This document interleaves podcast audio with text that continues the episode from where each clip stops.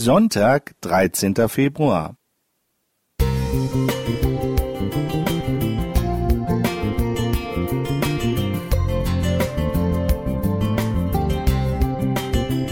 Ein kleiner Lichtblick für den Tag.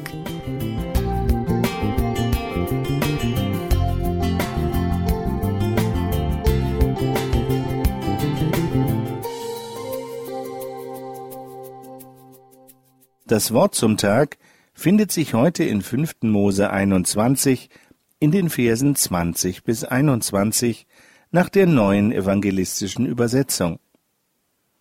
Unser Sohn hier ist störrisch und widerspenstig. Er hört nicht auf uns. Er ist ein Verschwender und Säufer. Dann sollen ihn alle Leute aus der Stadt zu Tode steinigen.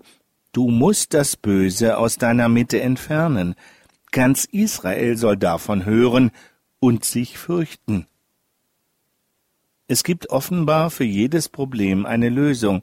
Mag sein, dass die Schlauen sich umgehend entrüsten. Das ist wieder mal typisch für Gott im Alten Testament. Wer ist schuld, dass der Bub so geworden ist? Ist das nicht eher die Folge mangelhafter Erziehung? Wen sollte man hier eigentlich zur Verantwortung ziehen? Mich interessiert vielmehr, was das für ein Gott ist, der hier geredet hat. Schauen wir hin. Da hatten wir eine Gesellschaft, in der jedes Oberhaupt, natürlich der Mann, alle Familienmitglieder als Besitz betrachtete.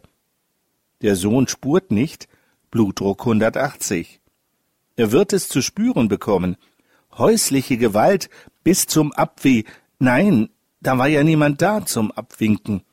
Was würdest du an der Stelle eines liebenden Gottes tun, der die Kinder schützen möchte? Eine Kopfwäsche für Papa? Besser noch Hirnwäsche? Ein paar Jahrhunderte vorspulen bis in den Humanismus? Gott hat einen anderen Weg. Er gibt klare Schritte vor. Vater und Mutter sollen ihren Sohn zu den Richtern der Stadt bringen und eine eidesstattliche Erklärung abgeben. Erst dann gibt es eventuell die Höchststrafe. Wie weise.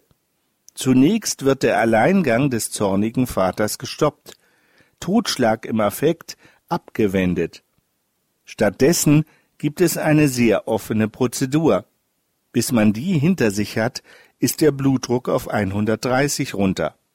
Beide Eltern müssen sich bewusst dazu entschließen, Zeugen der Hinrichtung ihres Kindes zu werden.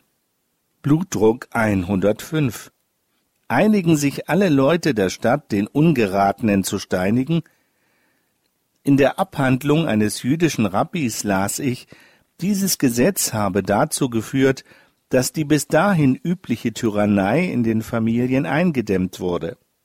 Kein Vater durfte mehr einem Familienmitglied Gewalt antun. Respekt. Aber bleibt nicht die grausame Todesstrafe? Dazu sei es letztlich nie gekommen.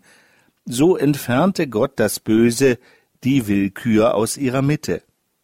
Vielleicht ist doch nicht alles so vordergründig klar, dass ich es besser wüsste. Lieber Vater, bitte schenk mir die Weisheit, in deinem Sinne beherrscht und schützend zu handeln. Ralf Schönfeld